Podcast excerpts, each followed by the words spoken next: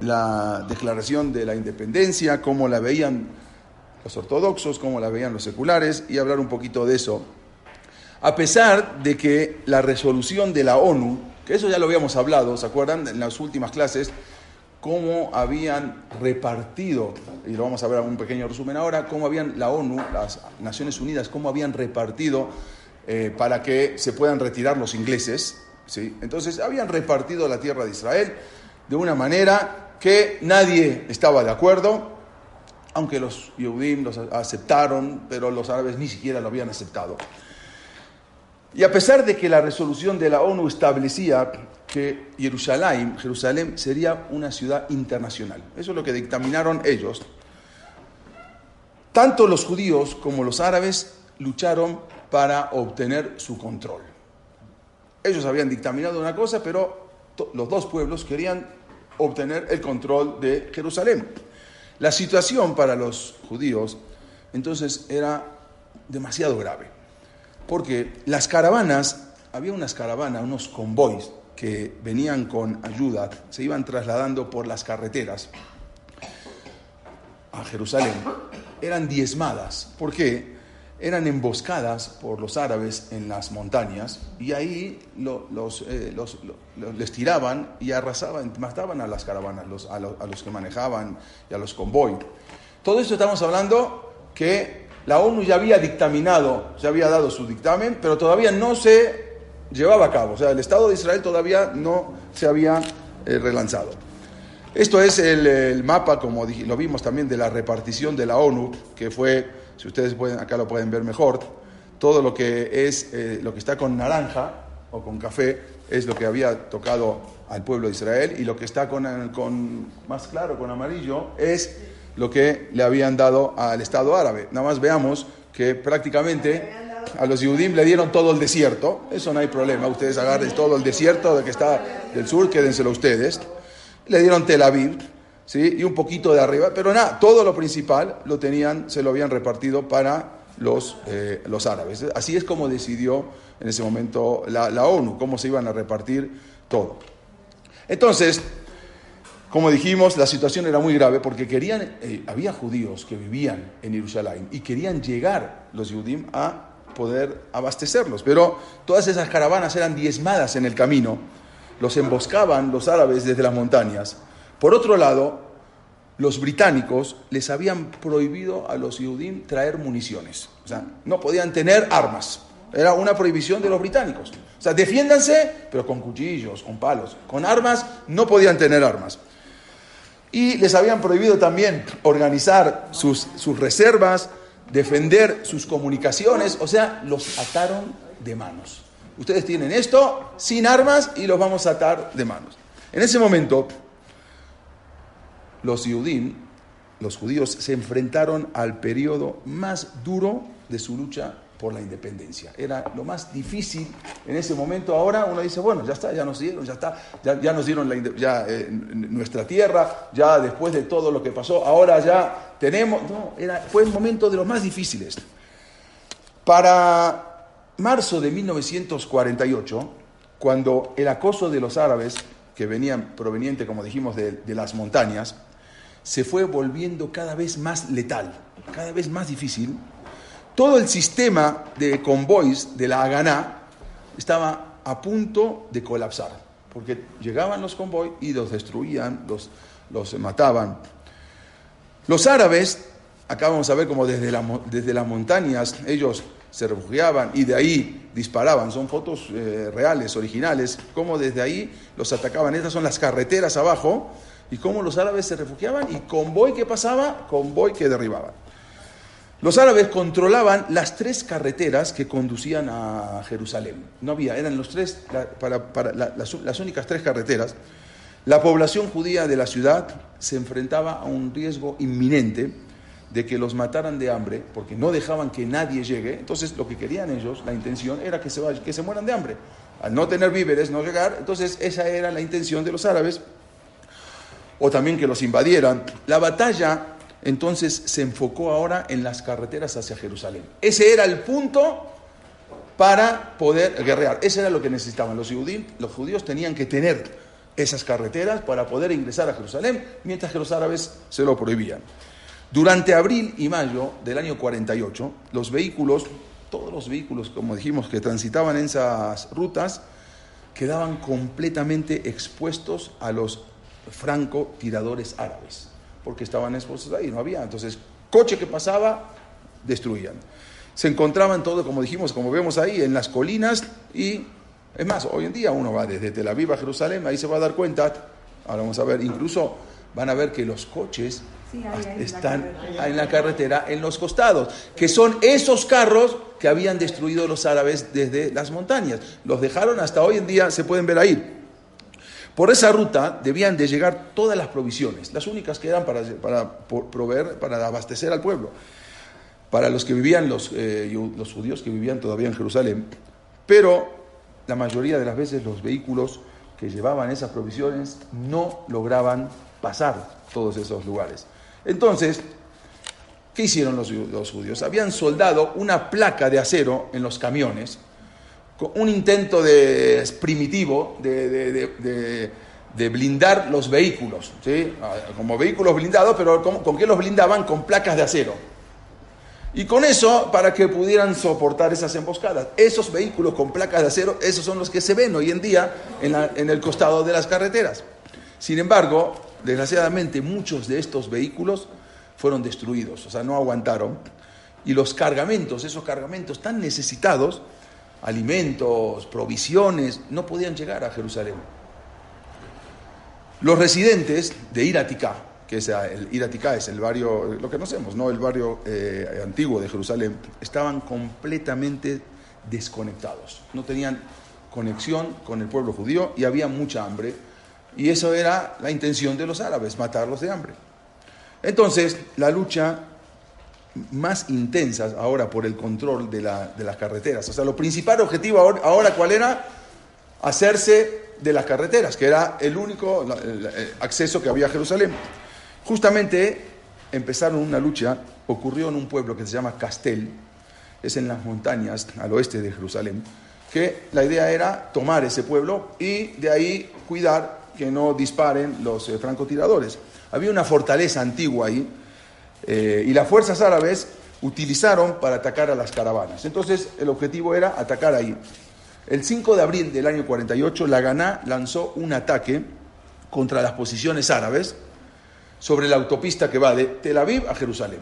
ahí ya decidieron atacar con lo que tengan. La lucha entonces fue muy intensa, pero ocurrió algo asombroso, como todo lo que vamos a relatar ahora. Algo nes tras nes, milagro tras milagro, que no se puede entender. ¿Cómo puede ser cosas que a simple vista no se entendían?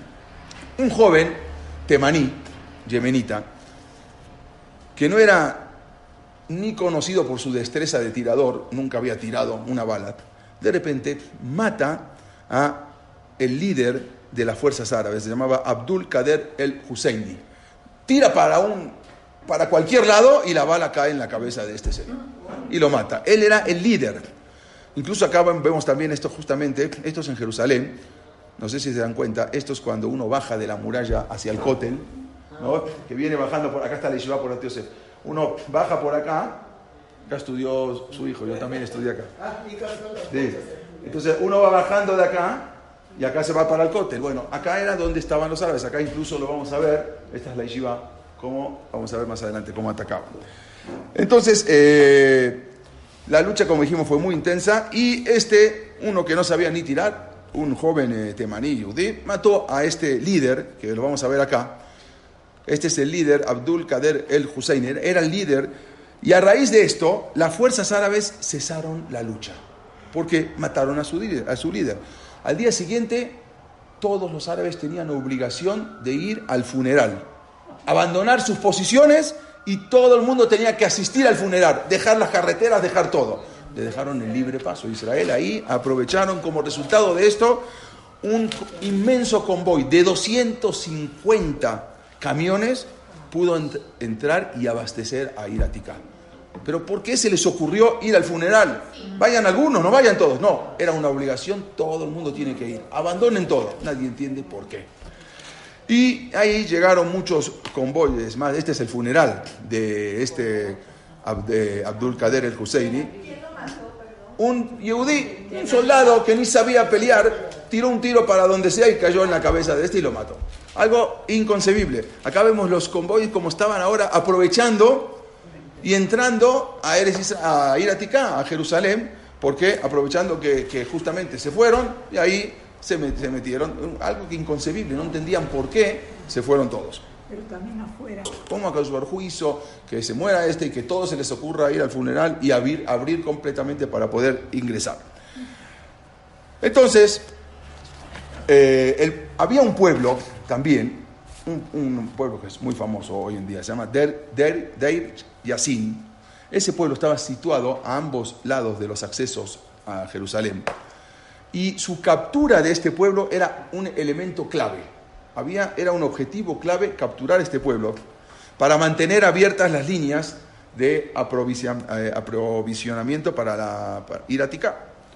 Entonces ahora el Irgun era el objetivo el 9 de abril del año 48, las fuerzas del Irgun, y había otro que habíamos hablado también, la banda Stern, Stern que ellos eran más, más terroristas, ¿sí? atacaron ese pueblo y allí murieron 250 civiles árabes, eh, eh, más una cantidad de árabes que fueron llevados cautivos. Eso fue hasta hoy en día, se sigue reclamando esa muerte de civiles, los árabes siguen reclamando.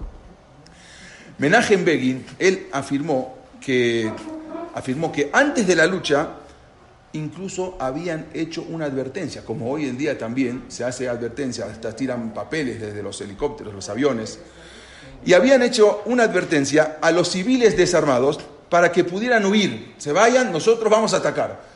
¿Qué pueblo o qué país hace una advertencia previa? Váyanse porque vamos a atacar. Nada más, eh, nada más Israel. Es el único en el mundo que avisa los civiles, retírense que vamos a atacar. Y ahí avisaron incluso, vamos a atacar, pero esa advertencia, como obvio, fue ignorada. No solamente que fue ignorada, sino que los hombres armados se vistieron de mujeres. ¿Sí? Los árabes estaban armados porque sabían que a las mujeres no le van a hacer nada. Entonces se disfrazaron, se visten de mujeres.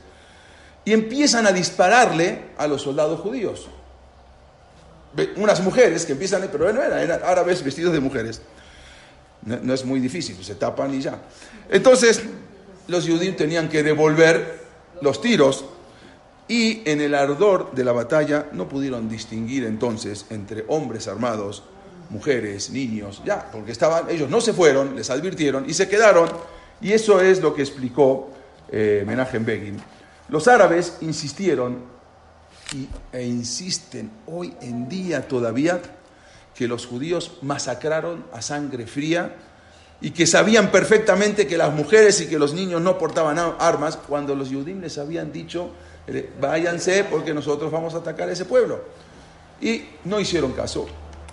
Esta controversia continúa generando un gran resentimiento hasta hoy en día. El famoso pueblo de Er Yassin es la controversia que siguen, se sigue hablando, el instrumento político, exactamente, en contra de Israel. La noticia de lo que ocurrió. Pero nada más vean y, vayan analizando todo lo que les voy diciendo, cómo está la mano de Boreolam en cada momento y en cada situación. La noticia de lo que había ocurrido en ese pueblo, según había transmitido la radio árabe, precipitó la huida de los árabes de las zonas de las grandes poblaciones árabes. Se empezaron a escapar. Nadie entiende qué pasó. ¿Qué vieron? No, escuchamos que atacaron ese pueblo. De todos los pueblos árabes se empezaron a escapar. Impresionante, hacia mediados del año 48, aproximadamente 300.000 árabes huyeron. ¿Pero por qué oían, oían, huían? Porque se asustaron que no vengan a hacer lo mismo que hicieron en Der Yassin. Y eso es lo que se llamó la famosa Nakba. La Nakba, Nakba es eh, en, árabe quiere decir la catástrofe o el desastre, que se empezaron a escapar. ¿Por qué se escapan? Por miedo. Si, si nadie atacó, nada más atacaron ese pueblo porque necesitaban entrar en las carreteras. Algunos huyeron por miedo, pero otros también, vean la mano de Dios, alentados por los países árabes vecinos, que les dijeron que, se, que huyan de los enfrentamientos para luego retornar una vez que los árabes hubieran conquistado todo el país. Váyanse, vamos a atacar y luego van a poder venir todos. Entonces muchos hacían caso, se iban, y otros por miedo de lo que iba a pasar. Como resultado de esto, grandes poblaciones árabes, como por ejemplo en Haifa, o en Yafo, o en Cefat, de repente se vaciaron. Desaparecieron. Increíblemente, esta huida de los árabes no fue forzada por los judíos. Nadie los obligó a que se vayan. Sino al contrario, los judíos que vivían en Haifa incluso les rogaban a los árabes para que se quedaran. Y no, no, no, nos vamos, nos vamos, de aquí nos escapamos, de aquí nos vamos. Pero quédense, nos vamos. Y se escapaban. De Haifa, de Yafo, de Tzefat. Nadie entendía por qué. A Dios va preparando todo y se veía claramente la mano de Borolam. Pero sin embargo, en verdad, las represalias que después vinieron por el pueblo este de Der no tardaron en llegar. Eso lo habíamos visto hace unas clases. Cinco días después, los árabes atacaron una caravana de camiones y ambulancias. ¿Se que lo habíamos visto en Adasa? Pero eso era claramente, transportaban personal médico. Acá vemos cómo la Nakba, cómo se escapan los árabes, cómo se empiezan a huir. Eh, caravanas y caravanas de árabes. Eh, Qué lástima. exactamente. Se iban, se iban a Jordania, se iban a otros lugares, porque les, los, los, mismos países les decían, vengan y ya después van a poder volver todos. matemos a todos los sionistas. Sí, exacto. Ahora, ahora va, ahora va. Cinco días después, los árabes atacaron una caravana de camiones y de ambulancias que claramente transportaban material médico, personal médico, y llevaban a los doctores y a las enfermeras y incluso a pacientes hacia el hospital Adasa. Y desgraciadamente ahí asesinaron a 77 Yehudim, judíos, entre enfermeras. Acá vemos los coches, cómo habían quedado. Incluso algunos no los podían ni siquiera reconocer de los carbonizados que estaban cuando asesinaron a eso. En, represalia, fue un 13 de abril del año 48. Incluso hoy en día hay una placa ahí de todos los que habían eh, asesinado en ese momento. Mientras estaban esperando la fecha oficial para la creación de las dos entidades, era el 15 de mayo. Esa era la fecha del 48, la fecha que se habían propuesto para eh, eh, dividir el, el, Estado entre Israel y, bueno, y los árabes. Por lo tanto, entonces, un día antes, el 14 de mayo, iba a ser el último día del mandato británico. Era un mandato británico, era el último día porque el 15 de mayo iba a ser entonces la, división. A las 4 de la tarde, los británicos entonces descuelgan su bandera, como pueden ver acá, bajan la bandera y en ese momento inmediatamente los Yehudim izan la bandera judía en varios lugares de Israel, en el sur, en el desierto, en Eilat, porque eran lugares que, donde podían izar la bandera, ¿sí? No en todos los lugares. En ese momento levantan la bandera, mientras, como dijimos, los, árabes, los eh, ingleses bajan su bandera. ¿De qué color es la bandera? La bandera es de color blanco y tenía, sabemos, dos franjas azules. ¿Alguien sabe por qué es la bandera de esos colores? Color blanco simboliza la pureza, ¿sí? Siempre, sabemos el color blanco es la pureza. Los colores azules son el color del cielo, exactamente, que juntamente, justamente simbolizan a las franjas del talit, ¿no? que tiene franjas, que el talit es también azul o blanco, o negro y blanco, pero son las franjas. ¿Y qué tiene que ver el talit con todo eso? Simboliza la transmisión de la tradición yehudí, la tradición judía. Por eso, justamente, la bandera que se había creado ya de tiempo antes, desde de 1897 ya estaba creada. No es que se creó en 1948, ya estaba creada desde 1897 para cuando se forme el Estado de Israel. Y justamente ese es el significado. De tal manera, tras varios días de indecisiones, debates, a pesar de la inmensa presión internacional para que no se declarase la independencia. Pero ya la habían, la ONU ya lo había aceptado, pero había una presión internacional tan grande. Esto es en Nueva York, exactamente. Eh, eh, exactamente. Eh, esto es en Nueva York también. Al mismo momento, en Nueva York. Ahí estamos, exactamente. Cuando había mucha presión que no se declare la independencia. ¿Por qué? Porque no querían, no querían problemas ahora volver. Y justamente un viernes, un Erev Shabbat, 14 de mayo, que era justamente el 5 de Iyar de 1948, a las 6 de la tarde. Prácticamente Erev Shabbat, antes de Shabbat. Bueno, cuatro, pero hay, dos. A las cuatro empezaron, pero se declaró a las seis. A las cuatro empezaron. Lo digo, David Ben Gurión, tiene razón, pero a las seis se declaró la independencia. A las cuatro empezaron, vamos a proclamó la fundación del Estado de Israel y se declaró un Estado independiente.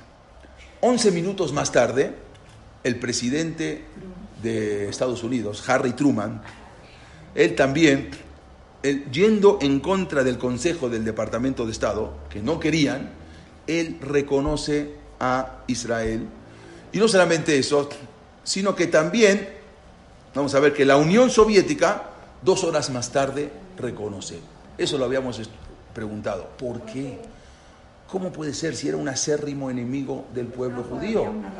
¿Por qué los soviéticos de repente aceptan? Andrei Gromyko se llamaba, el, que declaró eso, era uno, de los eh, ministros. Justamente ellos esperaban que Israel fuera a ser un aliado de la Unión Soviética en el Medio Oriente. Entonces ellos lo querían como un representante en el Medio Oriente y pensaban que ahora que, estaban, que, se retiraron los ingleses y ahora que van a venir los, del Estado judío, van a ser un aliado ruso en, en, el Medio Oriente. al momento, al poco tiempo se dieron cuenta que no. Entonces no lo pensaron mucho y dijeron, aceptamos. Algo inconcebible que nunca en la vida se hubiese tenido en cuenta que los americanos, obvio, pero los rusos iban a aceptar una cosa así. Y se declara entonces eh, sale en todos los periódicos, el Estado de Israel, y después de dos mil años, la tierra de Israel volvía a estar en manos de los Yehudim. Algo inconcebible, dos mil años sufriendo en el exilio para que después puedan este, tener otra vez una tierra. David Ben Gurión leyó la famosa declaración de independencia por la radio. Y también se transmitió por la radio, acá lo vemos, ¿sí? es la famosa, bueno, esto es el, también cuando salen que los sionistas en los periódicos proclaman el nuevo Estado de Israel, este es el presidente eh, Harry Truman, después más adelante también se reunió Harry Truman con, con, Ben Gurión, este es Andrei Gromyko que fue el que reconoció de parte de Rusia el Estado de Israel, acá vemos también, eh, David Ben Gurión leyó la declaración de independencia, ahora vamos a ver, todo que justamente, por la radio él dijo así, la tierra de Israel fue el lugar de nacimiento del pueblo judío. Aquí fue formada su identidad espiritual, religiosa y nacional. Aquí lograron la independencia y crearon una cultura de importancia nacional y universal. Exiliada de Palestina, presten atención a lo que dijo, el pueblo judío continuó fiel a ella, aun cuando estuvimos fuera. En todos los países de la dispersión, sin dejar nunca de rezar ni ansiar el regreso y la restauración de su libertad nacional. Le estoy leyendo parte de su discurso. Consecuentemente, nosotros, dijo, los miembros del Congreso Nacional, nos reunimos hoy en una solemne asamblea y en virtud del derecho histórico, presten atención a esto, y en virtud del derecho histórico y natural del pueblo judío y con el apoyo de la resolución general de las naciones, o repito, y en virtud del derecho histórico, primero es el derecho histórico y natural del pueblo judío, y aparte eh, con el apoyo de la resolución general de las Naciones Unidas. No es que porque nos dio las Naciones Unidas, entonces nos corresponde. No, a nosotros nos corresponde. Y nos apoyo, aparte, las Naciones Unidas, proclamamos el establecimiento del Estado judío en Palestina, que será llamado Israel. Hubo, entre paréntesis, hubo antes un debate de cómo llamar al Estado de Israel. Si llamarlo Yehudá o ya eres Yehudá, o Estado o eres Israel. No sabían cómo llamarlo. Eres, y había un debate, no sabían cómo llamarlo. ¿Eres Judá o eres Israel? ¿Cuál eran las dos opciones del debate? ¿Cuál era? ¿Por qué opinaban así o no? Unos decían que hay que llamarlo eres Judá. ¿Por qué? Primero que todo, esto era Judea. Eh, Jerusalén era Judea. Aparte, las las tribus ya no están, las diez tribus desaparecieron, las tribus que quedaron solamente era la tribu de Yehudá y la tribu de Binyamin. Y de Yehudá viene el Mashiach y todo. Entonces, había que llamarlo, eres Yehudá, ¿qué vamos a poner? Eres Israel. Si Israel, la, tribu de Israel, ya no, las tribus de Israel, las diez tribus, ya lo estudiamos hace mucho tiempo que habían desaparecido. Entonces no querían llamarlo eres Israel. Otros decían, no, esto es eres Israel. ¿Por qué? Porque todos tienen, incluso cuando venga el Mashiach y vengan las diez tribus perdidas, también van a ver, no, ustedes no pueden venir porque acá es Eres Yehuda, ustedes se quedaron afuera. Entonces había el debate de cómo llamarlo. Bueno, en resumidas cuentas, al final le pusieron Estado de Israel. ¿Sí? No, Yehuda. Estaban, querían llamarlo Yehuda. Al final se llama como Eres Israel, Estado de Israel. Y él sigue diciendo, ofrecemos paz y amistad a todos los estados vecinos. No queremos guerras con nadie y a sus pueblos y los, invitados, los invitamos a cooperar con la nación judía independiente por el bien común de todos. Y sigue diciendo, y ahora presten atención en lo que dice, con confianza en la roca de Israel. Ahora ustedes me van a decir qué quiere decir la roca de Israel. Nosotros firmamos esta declaración en esta sesión del Congreso Provisional de Estado en la ciudad de Tel Aviv, en la víspera de Shabbat, el 5 de Iyar de 5708, el 14 de mayo de 1948. Yo les hago una pregunta. ¿Qué quiere decir con confianza en la roca de Israel? ¿Qué roca de Israel? ¿Eh? Si prestamos un poco de atención a este discurso, este discurso de la, la Declaración de Independencia de Israel, que fue pronunciado por Ben Gurión, a diferencia de los Estados Unidos, en toda esta declaración no se menciona una sola vez a Dios. Cuando fue la declaración de Estados Unidos, varias veces se menciona a Dios, pero en esta no se menciona una sola vez. Esto se debe a que todos los que dirigían la agencia judía eran personas seculares, como alguien dijo, que se opusieron a que se mencione el nombre de Dios en la declaración. ¿Por qué se opusieron? No querían mencionar, pero cuando se menciona la roca de Israel. Entonces ahí yo puedo entender que es, una alusión a Hashem, una alusión a Dios, o puedo entender que es una, alusión a la defensa, a las fuerzas de defensa de Israel. Cada uno que lo entienda como quiera. Pero no menciona el nombre de Dios. Si quieres entenderlo, eh, la roca de Israel es Chur, como dijimos, es, el nombre de Dios, o quieres entenderlo como la fuerza de Israel, pero ellos no quisieron mencionar de esa manera. Cuando se termina la firma del documento, la orquesta tocó el atikba, todos se pusieron de pie, como vemos acá, y la audiencia se quedó petrificada.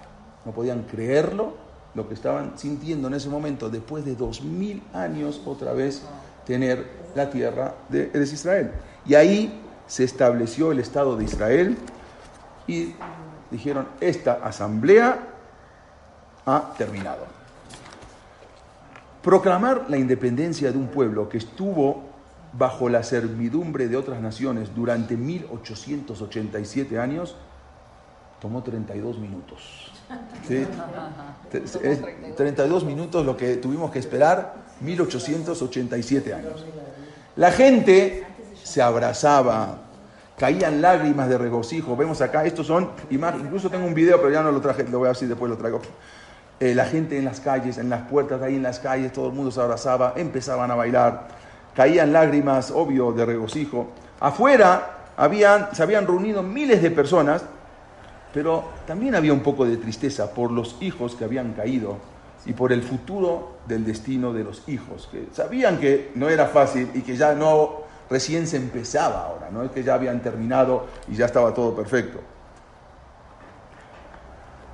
La gente bailaba en las calles, pero no por mucho tiempo. Muchos Yehudín del mundo entero celebraban esta noticia. Cuando se empezaron a, transmitir esta noticia, muchos Yehudim en diferentes partes del mundo celebraban.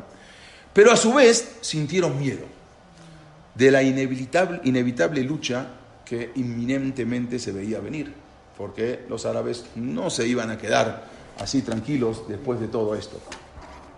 Pero antes que esto, vamos a un poquito, vamos a, regresar atrás, y esto es importante. Cuando ya se, anterior, todavía varios meses antes, cuando se sabía de la necesidad de un Estado judío en Palestina y que ya en cualquier momento luego se iba a dar, la principal organización ortodoxa de Eres Israel se llamaba Agudat Israel, llegó a un acuerdo histórico con la agencia judía. O sea, antes, estamos hablando antes, ¿no? Ya antes de que se declare la independencia, ya se sentaron y llegaron a un acuerdo histórico. Vamos a ver de qué se trata. Los líderes no religiosos encabezados por David Ben Gurión, aceptaron, aunque de mala gana, los cuatro puntos en los que habían insistido Agudat Israel. El documento ese se llamó Acuerdo del Status Quo. Se firmó el 19 de junio del año 47, estamos hablando casi un año antes. Y los cuatro puntos principales eran los siguientes. O sea, vamos a hacer un acuerdo de en adelante, más adelante, cuando se levante el Estado, que tiene que haber, eh, todo país tiene sus leyes. ¿Cuáles eran los cuatro puntos? Los siguientes. Primero, la observancia del Shabbat en la vida pública. Eso se puso y se estableció que se va a observar. Aceptaron, como dijimos, a reganadientes, pero aceptaron. El número uno era la observancia del Shabbat en la vida pública. El Shabbat debía ser el día oficial de descanso del Estado de Israel, no el domingo ni el viernes, el Shabbat. El día de descanso tiene que ser el Shabbat. Y el día en que las oficinas y servicios gubernamentales no iban a funcionar, se aceptó que ese día va a ser el Shabbat. Segundo punto, la observancia del kashrut en las instalaciones gubernamentales. O sea, no en los restaurantes, eso es otra cosa. Dentro del gobierno, la comida tiene que ser kosher. Tercero, el matrimonio y el divorcio se regirán por la ley de la Torah no puede regirse por la ley de los jueces, tiene que ser regida por la ley de la Torah. Cuarto, el derecho a la educación religiosa. También tiene que haber un derecho, la persona que quiere tener una educación religiosa, que pueda tener, no, que, no que sea eh, una eh, obligación, una, una, una educación laica. Vamos a analizar un poquito esto, aunque estos cuatro puntos hoy en día continúan siendo la política casi oficial del Estado de Israel, casi.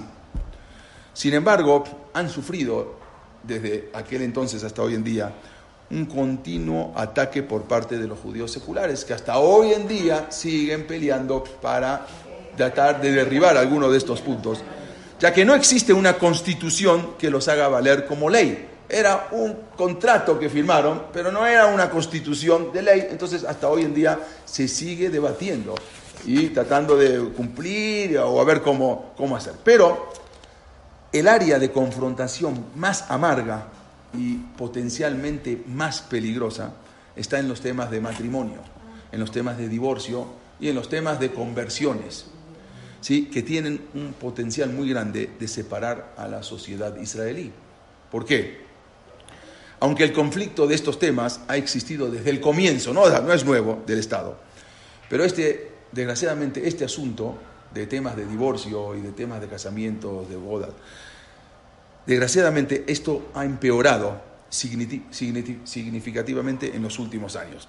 Porque sabemos que el arribo, con el arribo de las grandes cantidades de inmigrantes que vinieron de la Unión Soviética, eso en la década, en la década de los 90, la cual muchos de ellos no son judíos.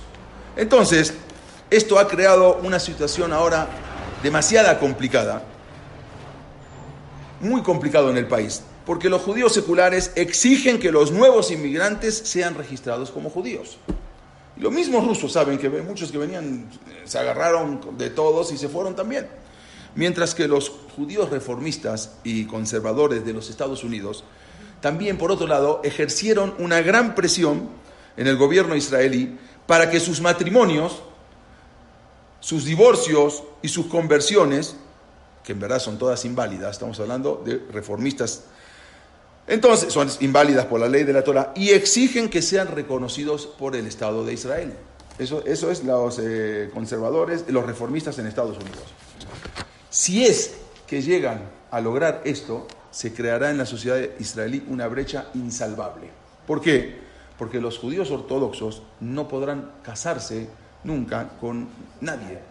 Porque esto si se van, si van a empezar a autorizar estos matrimonios y estos, a menos que los vuelvan a casar, pero si ya se empiezan, o estos eh, divorcios, que quizás la mujer no estuvo bien divorciada, entonces cuyo linaje o ascendencia van a ser muy dudosos. Entonces esto va, va a crear una brecha insalvable, va a ser muy difícil.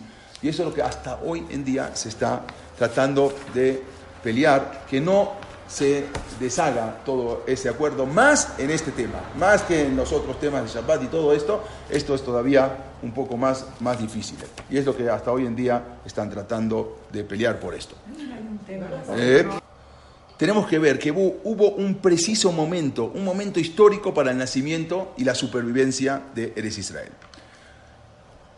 El gobernante soviético, Stalin, había lanzado ahora una campaña intensamente antisemita en 1948.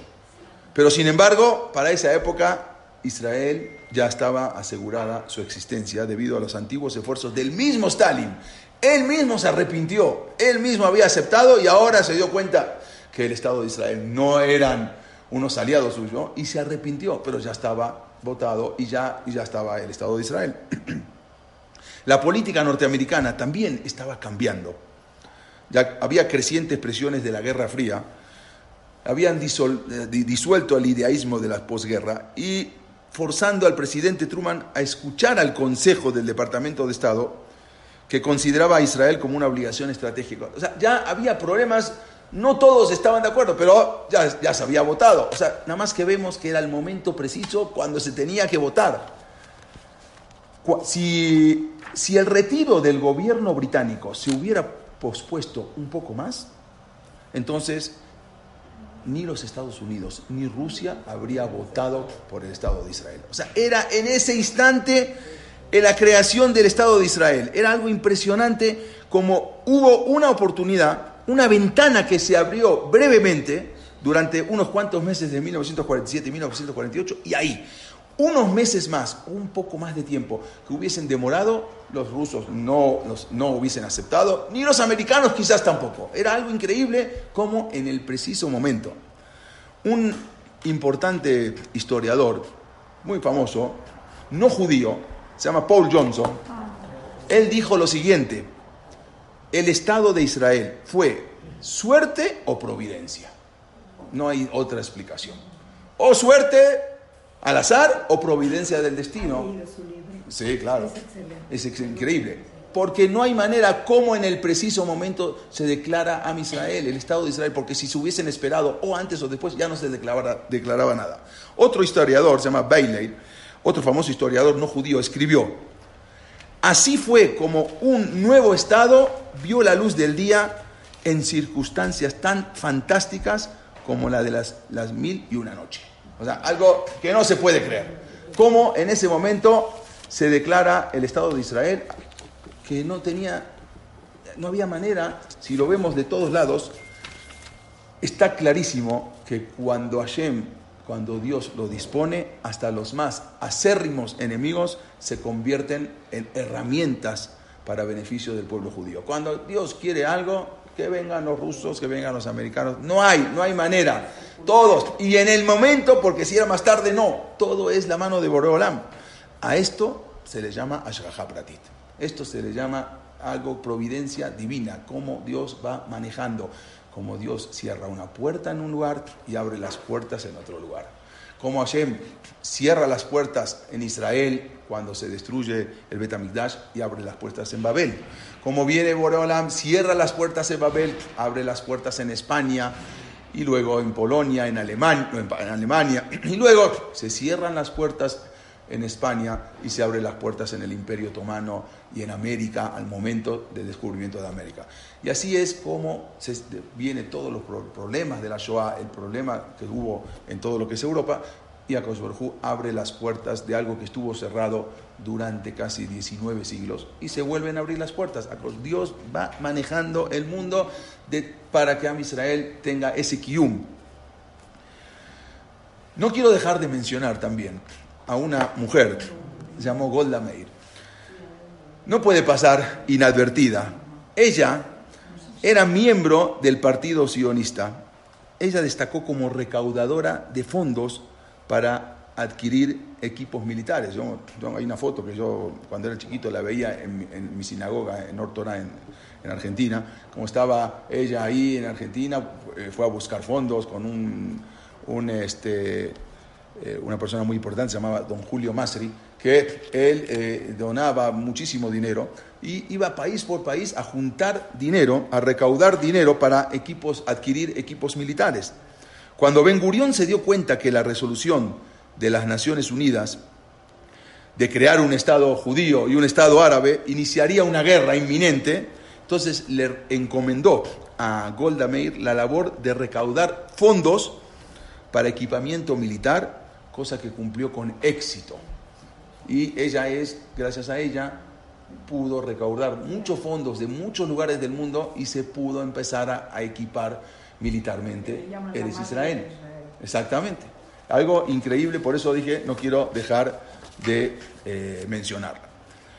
Inmediatamente, cuando se, se termina, al terminar el mandato británico sobre Palestina, seis naciones árabes invaden Eres Israel.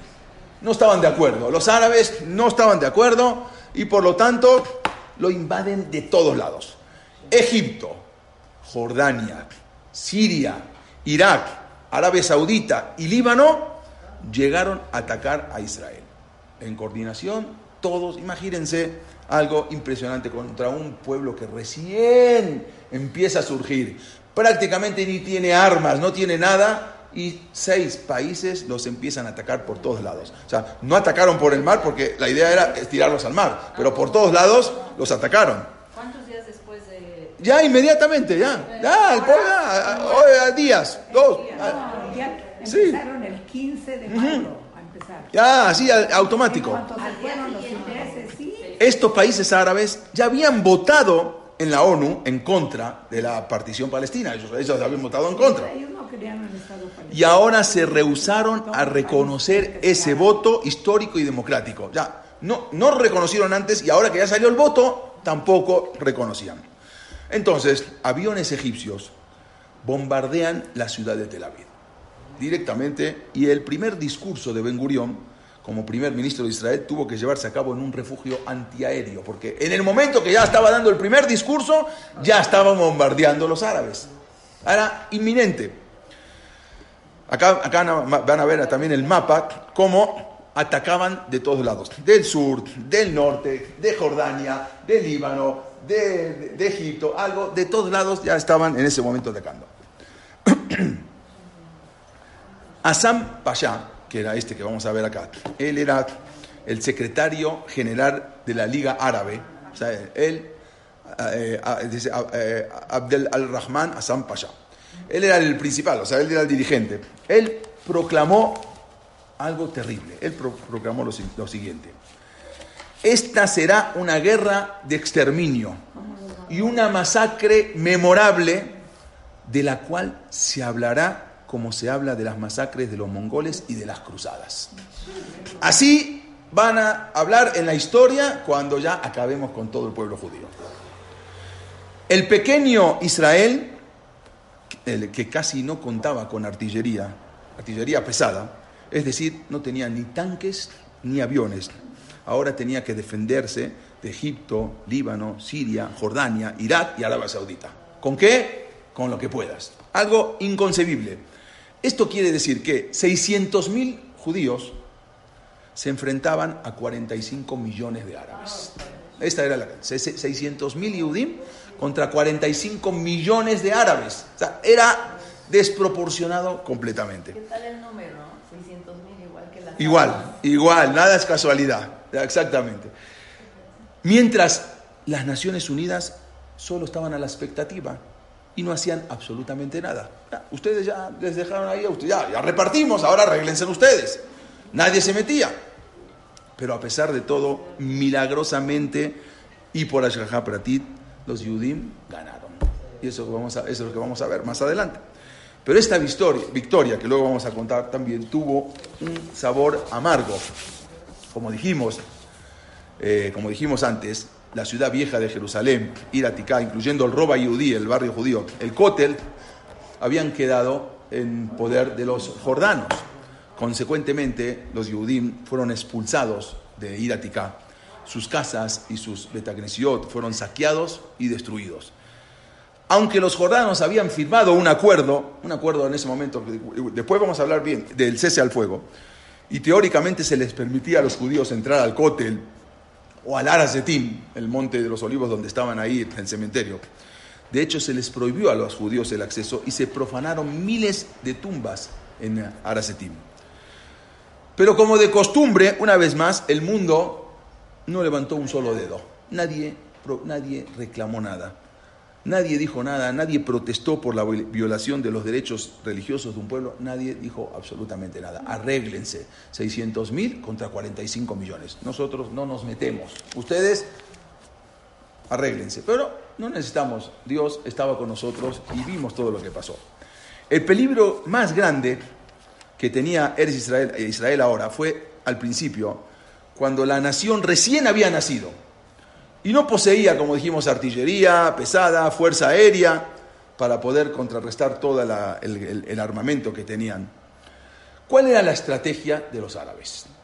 La estrategia de los árabes era, consistía en que los sirios y los libaneses iban a atacar por el Galil, como vimos acá, ¿no? Iban a atacar por el Galil, el norte, ahí entraban. Eh, y ocupar, iban a ocupar, tenían, o sea, la estrategia era que iban a ocupar Tiberia y Cefata ellos entraban Líbano y Siria desde el norte y iban a ocupar ahí. Mientras que los egipcios iban a atacar desde el sur, dirigiéndose hacia Tel Aviv. Esa era la estrategia. El ejército iraquí iban a iniciar una ofensiva en contra de Jerusalén y Haifa. O sea, cada uno venían los sirios por acá, Egipto, y por acá venía Irak y también Arabia Saudita que iban a atacar Irak, Irak. Irán no estaba dentro de los, eh, de los países, no, era Irak. Irán estaba reservado para más adelante. Todavía, todavía no entraba en nada. entonces, eh, el ejército era aquí, eh, la estrategia era Jerusalén y Haifa. Incluso las fuerzas militares de Estados Unidos y Gran Bretaña, viendo todo esto como, como es, simples espectadores, ellos sostenían que Israel no tenía posibilidades de existencia ante estos enfrentamientos. No había manera de que Israel salga vivo de esto. Así declaraban Estados Unidos y e, e Inglaterra. Sin embargo, como dijo David Amelech en el Tehilim, Inelo Yanum Beloy Shan Shomer Israel, Dios no descansa, el guardián ni dormita ni duerme con la ayuda de Akadosh Barujú, las fuerzas israelíes resistieron ese primer ataque. Para empezar, resistieron. ¿Cómo resistieron? Las tropas sirias descendieron desde el Golán, ¿no? Y atacaron un kibuz, llamado el kibuz de Gania. Es un kibuz, empezaron a atacar ese kibuz, el cual era, sí, el primer kibuz, era una posición estratégica para la, la preservación del norte. Atacan ahí y ya tengo el norte. Pero la Shahá la providencia divina, justo cuando los árabes estaban a punto de arrasar con ese kibutz, vean acá, creo acá, acá tengo la foto, bueno, esto cuando, la foto del kibutz, como se ve, en el momento que iban a arrasar con ese kibutz, cuando de pronto llegaron dos cañones, dos, dos nomás, que habían sido utilizados en 1870. Tenían ahí en la guerra de Francia contra Prusia. Eso todo lo que tenían, dos cañones. Y resulta que em, llegan los Yudim y eh, empiezan eh, a disparar sobre la infantería y los tanques sirios. E increíblemente esas armas que tenían más de 70 años hicieron destrozos. Tanto psicológicamente como físicamente los sirios se asustaron y salieron corriendo. No entiende por qué. Ellos venían con todo un armamento Los judíos, los judíos venían con dos cañones de 1870, tiran los cañones, empiezan a tirar y salen corriendo. Nadie entiende cómo puede ser. Si los sirios hubiesen sabido que esas dos armas prácticamente eran obsoletas y eran la mitad de todo el arsenal que tenían los judíos. De artillería pesada, esos eran la mitad, tenían cuatro. Ellos llegaron con dos. Si hubiesen sabido eso, que eran todo lo que contaban los Yehudim en Palestina, no se hubiesen retirado y en cambio hubiesen insistido con el ataque y hubiesen hecho destrozos. Pero nadie entiende cómo salieron corriendo con dos armas que tenían dos cañones los judíos. Pero increíblemente los acorazados sirios dieron un giro de 180 grados y se fueron por el camino montañoso para nunca volver. Nadie entiende qué pasó, se escaparon. Estos dos cañones no fueron las únicas armas israelíes. Había otras armas no tan sofisticadas como estas, pero vamos a hablar de esas armas. Que resulta que en varias batallas los judíos emplearon un mortero de fabricación casero, que se llamaba la Davidka, porque su inventor se llamaba David Leibovich. Acá la pueden ver. Eran un mortero. Este mortero en verdad no era muy eficaz, pero resulta que hacía un tremendo ruido. O sea, algo impresionante. O sea, más ruido, mucho ruido, pocas nueces. Pero el ruido que hacía era insoportable. Y daba la impresión de ser un arma muy poderosa. Y engañó a los árabes, porque cuando tiraban con esto se asustaban, porque decían, no, esto que es. Entonces salían corriendo de estas armas. Tenían. En todo Israel hay una cantidad de monumentos dedicados hoy en día a la Davidka como un reconocimiento a esa notable arma. Hay muchos lugares que ponen ahí el reconocimiento a esta arma, que era una simple arma, un mortero, pero que hacía mucho escándalo y la gente se asustaban y salían corriendo. Pero el David que mató al Goliat también. Sí, exactamente, está todo. Por otro lado, también estaban los iraquíes. Los iraquíes demostraron incluso ser menos eficaces que los sirios. ¿Qué pasó? Después de un, ataque que hizo, eh, un fracaso de un ataque israelí contra el pueblo de Jenin, fracasaron. Nadie entiende, pero los iraquíes increíblemente no contraatacaron, sino que se limitaron a mantenerse en sus posiciones. Tenían miedo de lo que iba a venir. No querían atacar y de repente se, se quedaron petrificados. No siguieron adelante. Nadie entiende por qué. No hay nada. Incluso fracasaron los Yehudim, el ejército en Jenin. No, ellos no atacaron. Hasta ahora nadie entiende por qué los iraquíes se resignaron a seguir atacando si no había nadie que los detuviera. No se entiende qué es lo que vieron o sintieron o oyeron para no seguir atacando. Si hubieran continuado con su ofensiva, muy probablemente hubieran acabado con el nuevo Estado judío. Mientras, hacia el sur, el ejército, egipcio que iban por el sur, iba marchando por la ruta desde Gaza, ¿sí? entrando por Gaza, hasta Tel Aviv. Hubo cinco días de duros enfrentamientos con los egipcios. En el, en dos kibús. Uno, el kibús se llamaba Yad Mordejai y otro se llamaba el kibús Nekba, que estaban tratando de detenerlos. O sea, el ejército que estaban ahí de eh, judíos estaba tratando de detenerlos que no lleguen a Tel Aviv.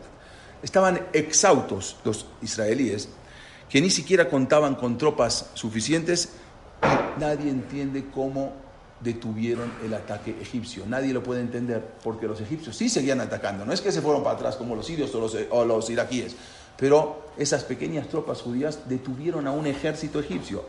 Esos cinco días que pudieron detenerlos salvaron al pueblo de Israel. Porque mientras los israelíes detenían a los egipcios, en ese lapso se pudieron fortalecer las defensas en Tel Aviv, encontraron más refuerzos quienes fueron incluso enviados de inmediato a controlar esas carreteras. O sea, se pudieron un poco rehacer.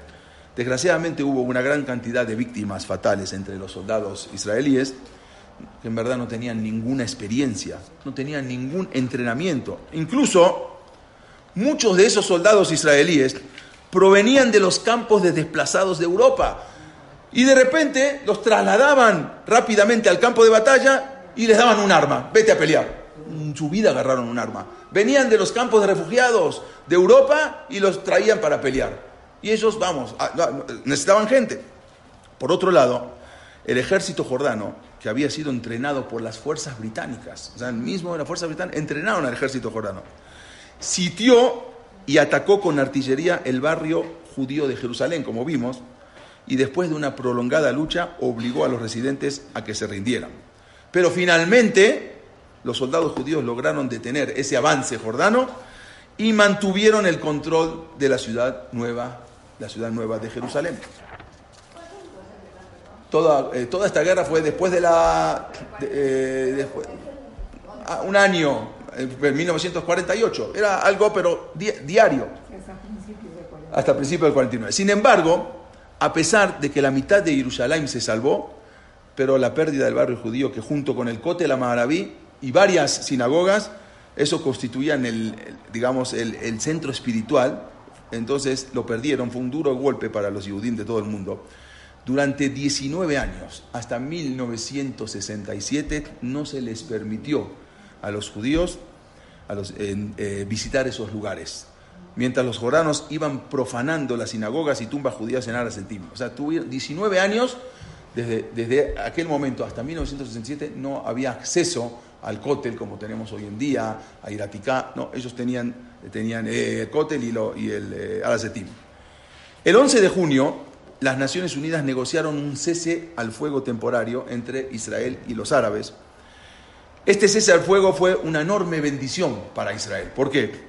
Ya que los soldados que estaban exhaustos por la guerra pudieron ahora descansar antes de los nuevos combates que les esperaban. Entonces, tenían un tiempito para descansar. Ese tiempo que le dieron de cese al fuego, además, a diferencia de los árabes, los árabes no se unieron para fortalecer sus posiciones o para rearmarse. Los israelíes lograron, mientras, importar ilegalmente cantidades de armas del extranjero que venían desde Checoslovaquia.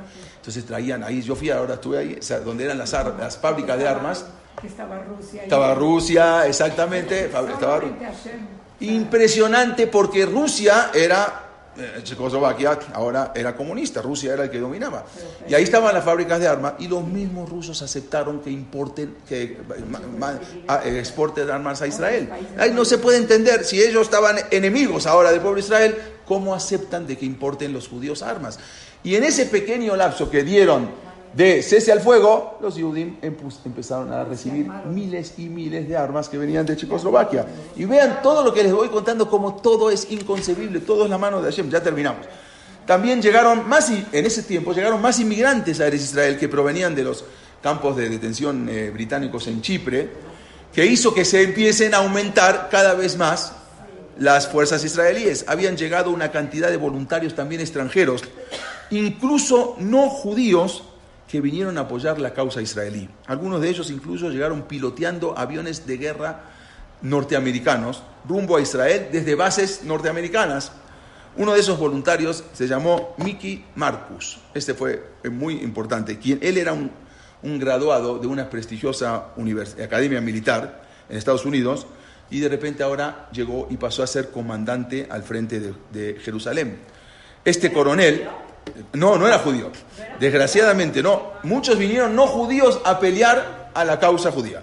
Desgraciadamente un soldado israelí lo mató, trágicamente por error, una noche, cuando una noche este Marcus no le dio la contraseña indicada y lo mataron, pero incluso, como dijimos, venían, se, se volvieron a rehacer y ahí pudieron tener toda esta ayuda de Boreolán, porque todo lo que vemos era, yo se los cuento, pero vivirlo ahí una tras otra, que el ejército sirio salga corriendo, que el ejército iraquí no se mueva, que un pequeño grupo de Yehudim pueda detener a todo un ejército egipcio que venía del sur, que los rusos manden armas, algo inconcebible al pueblo de Israel, que den un cese al fuego.